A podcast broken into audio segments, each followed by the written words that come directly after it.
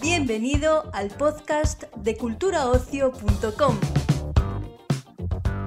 La entrevista que te presentamos hoy en el podcast de Cultura Ocio tiene como protagonista a Diego Luna.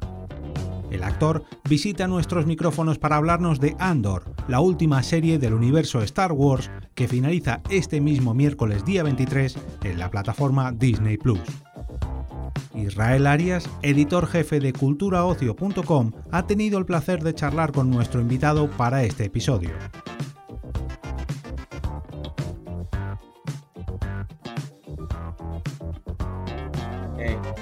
Bueno, Diego, encantado de, saludarte y de hablar contigo. Eh, lo primero que quería preguntar es que según ha avanzado la temporada, temporada esta primera temporada de Andor, que está ya a punto de terminar, eh, la serie a mí me parece que ha ido creciendo mucho pero muchísimo hasta convertirse quizás no solo en la más oscura, sino también en la más cruda y puede que en la más madura producción de Star Wars que hemos visto hasta la fecha. ¿Era siempre esa la intención, la de, la de hacer algo muy distinto, impactar, impactar a, la saga, a la saga desde un ángulo distinto?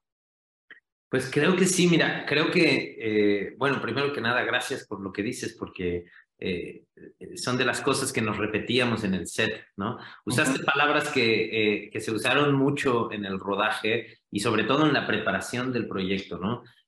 Madurez, ¿no? Un, acercamiento más oscuro, en ese sentido, un, un, acercamiento también como más realista, ¿no?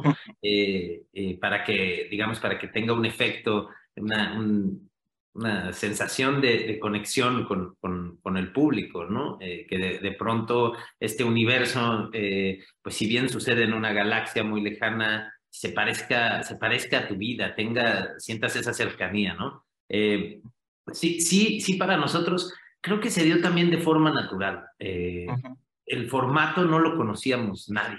Eh, ¿no? Tony Gilroy nunca había escrito para una serie de 12 capítulos, de 12 episodios, mucho menos este, algo que iba a salir así semanalmente, ¿no? Como de regreso a la televisión de los 90, ¿no? Tenías que, que, prepararte para tal día, tal hora, prender la televisión y ver, y ver el nuevo episodio de lo que sea que estuvieras viendo. Ese, ese formato, si bien lo vimos eh, como público nunca lo hemos hecho. ¿no? Eh, en general, todo el equipo eh, es, es, un equipo que lo que más ha hecho es, cine, ¿no? Y, y, de alguna forma, esa es la lógica de una película, ¿no? en una película no pones todo al principio, no avientas todo al principio, ¿no? hay que ser paciente. Una película, una película tiene, que, tiene que llegar a su clímax por, por ahí de, de, de, del arranque de un tercer acto, ¿no? de alguna forma eh, vas preparando las cosas, vas, eh, este, vas cocinando con, con paciencia eh, lo que eventualmente va a suceder. A, mí me gusta verlo así, mira, a mí me encanta la acción, me encanta la aventura, me encanta este, la gran escala de la ciencia ficción que consigue Star Wars. Y, y siento que si, si, si, si conoces a los personajes, si te importan, si estás conectado con los personajes. Entonces, cuando la acción llega, la acción se, multiplica, ¿no? Eh, hace, sucede lo que con ningún efecto puede suceder, que es que te importe lo que está pasando. Por ende, sea emocionante, sea angustiante, eh, ¿no? Porque, porque estás con esos personajes. Entonces, justo este formato nos da ese, esa oportunidad de con paciencia conocer íntimamente a los personajes de ambos bandos y después eh, que sucedan cosas, ¿no? Eh, entonces sí, pero creo que se dio de forma natural, se dio de forma natural porque así nos acercamos nosotros. Hoy creo que eh, conocemos mucho mejor el formato, esta segunda temporada, te podríamos decir, bueno, ahora sí conocemos el formato, sabemos qué pasa, ¿no? Y, supongo que eso hará que sea un poco distinta también. Ajá. Te quería preguntar también por, eh, por eso a lo que, acabas de hacer referente, ese equilibrio que tiene entre la, el nivel de acción y aventura que existe una producción de la, de la saga Star Wars, y, eh, pero que esta serie no está exenta para nada de, de, reflexión, de profundidad, de mensaje social. Al final estamos hablando de la historia del despertar de una revolución protagonizada por un refugiado, ¿no? Totalmente, lo acabas de decir perfectamente. Y, y además, este, en un retrato que lo que busca es este, no enjuiciar, ¿no? Eh, no irse este, por la fácil, por los buenos y los malos, ¿no? Este, sino como hablar de un, de, hablar de un retrato social en el cual una revolución es necesaria, ¿no? Que tiene que estar sucediendo.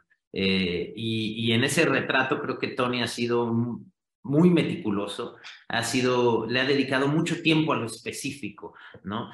¿Cómo, ¿Cómo es la opresión? ¿Qué es la opresión? Este, ¿Cómo se vive en un lugar sin libertades? Eh, ¿Qué detona una revolución? ¿Qué hace que la gente diga basta? ¿no? Eh, y, y, creo que de eso va nuestra serie, ¿no? Y por eso, por eso creo que ha ido conectando con públicos que no necesariamente creían que iban a, a conectar con ella porque de pronto eh, la serie sí es una serie de Star Wars, pero también es una serie que tiene que ver con el mundo en el que vivimos hoy y con los referentes de revoluciones cercanas que tenemos, ¿no? Y que hemos estudiado. Eh, está lleno, está lleno de referencias, está lleno, lleno de, de guiños eh, que tienen que ver más con una, con una visión, este, pues política, ¿no? En ese sentido, en ese sentido se agradece que Tony Gilroy se compromete con lo que escribe, ¿no? Está su punto de vista ahí. Eh, él está hablando de lo que le importa y por ende todos alrededor de él estamos, estamos este, e, en ese mismo viaje, ¿no? En ese mismo, sí. con ese mismo objetivo. Una, una de las cosas que más me ha gustado de la película es precisamente, digo, de la película, de la serie, perdona, es que es precisamente que los personajes que no son, no son blancos y negros, sino que hay una escala enorme de grises, tanto de los buenos como de los malos, y que, y que te plantea siempre si el fin justifica los medios a través de, de estos personajes, algo que tiene una lectura actual, pues, eh, muy, muy rabiosa, ¿no? Muy urgente, ¿no? Que lo estamos viendo ahora, pues no sé, con qué ejemplos, con pararle los pies a Putin en, en, Rusia o incluso con estos activistas que, que lanzan, eh, que lanzan para, para, luchar contra el cambio climático, eh, eh, atacan obras de arte. ¿no? ¿Tú crees que el fin justifica siempre los medios o cuidado? Creo que hay que tener claro, hay que tener claro de qué estamos hablando, ¿no? O sea, no se puede generalizar de ninguna manera. en efecto, esa reflexión está, está presente en, en Andor y, y de los dos lados, ¿no? De los dos lados, lo cual, lo cual lo hace muy interesante. Es una serie, es una serie que vive en el contraste constante, ¿no? Eh, un personaje, cuando, cuando crees que has entendido un personaje, cuando crees que puedes estar completamente de acuerdo con un personaje, de pronto te termina sorprendiendo su, su actuar, ¿no? Y eso es lo que hace muy bien Tony. Creo que, que este, a, a, mí, a, mí, a mí por donde esta serie me habla de, del presente es, eh, regresando un poco a tu pregunta, eh, es, es, en la importancia de articular respuestas ciudadanas, ¿no? Eh, la, la, la, la, fuerza que podríamos o que tenemos y que no necesariamente, que podríamos tener o tenemos y no necesariamente utilizamos, ¿no? El, el poder de los números, el poder de, de de la coincidencia, ¿no?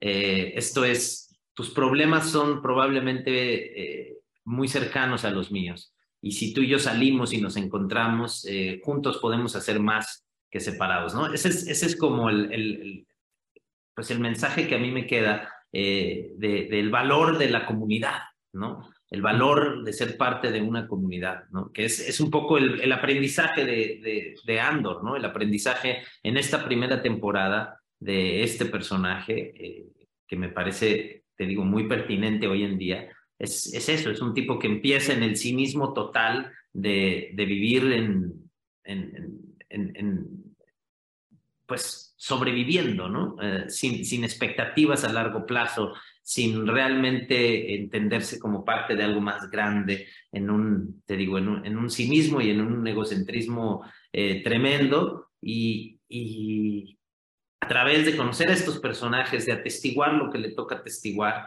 eh, es que se da cuenta de eso, ¿no? Del de, de, poder que tiene ser parte de una comunidad y, la gran diferencia que eso significa, ¿no? Este, a mí, a mí esa, esa idea me gusta muchísimo eh, que, que, quede ahí sembrada, ¿no? Porque esa sí es, es, es, muy útil, es indispensable y sirve a gran o a menor escala, ¿no? O sea, eh, donde quiera, sirve en tu casa, sirve en tu barrio, sirve en tu colonia, sirve en tu ciudad, en tu país o en este planeta que requiere que, que, que, hagamos algo porque, porque claramente nos lo estamos acabando. En este o en otros planetas, claro, en el caso de eh, pues nada, Diego, muchísimas gracias por tu tiempo y, y enhorabuena por la serie. Muchísimas gracias a ti por la entrevista. Despedimos esta entrega del podcast culturaocio.com invitándote a descubrir el resto de episodios de este podcast, así como todo el catálogo de programas de nuestra red a través de Europa Press barra podcast. Recuerda, todos ellos están disponibles en las principales plataformas de podcasting.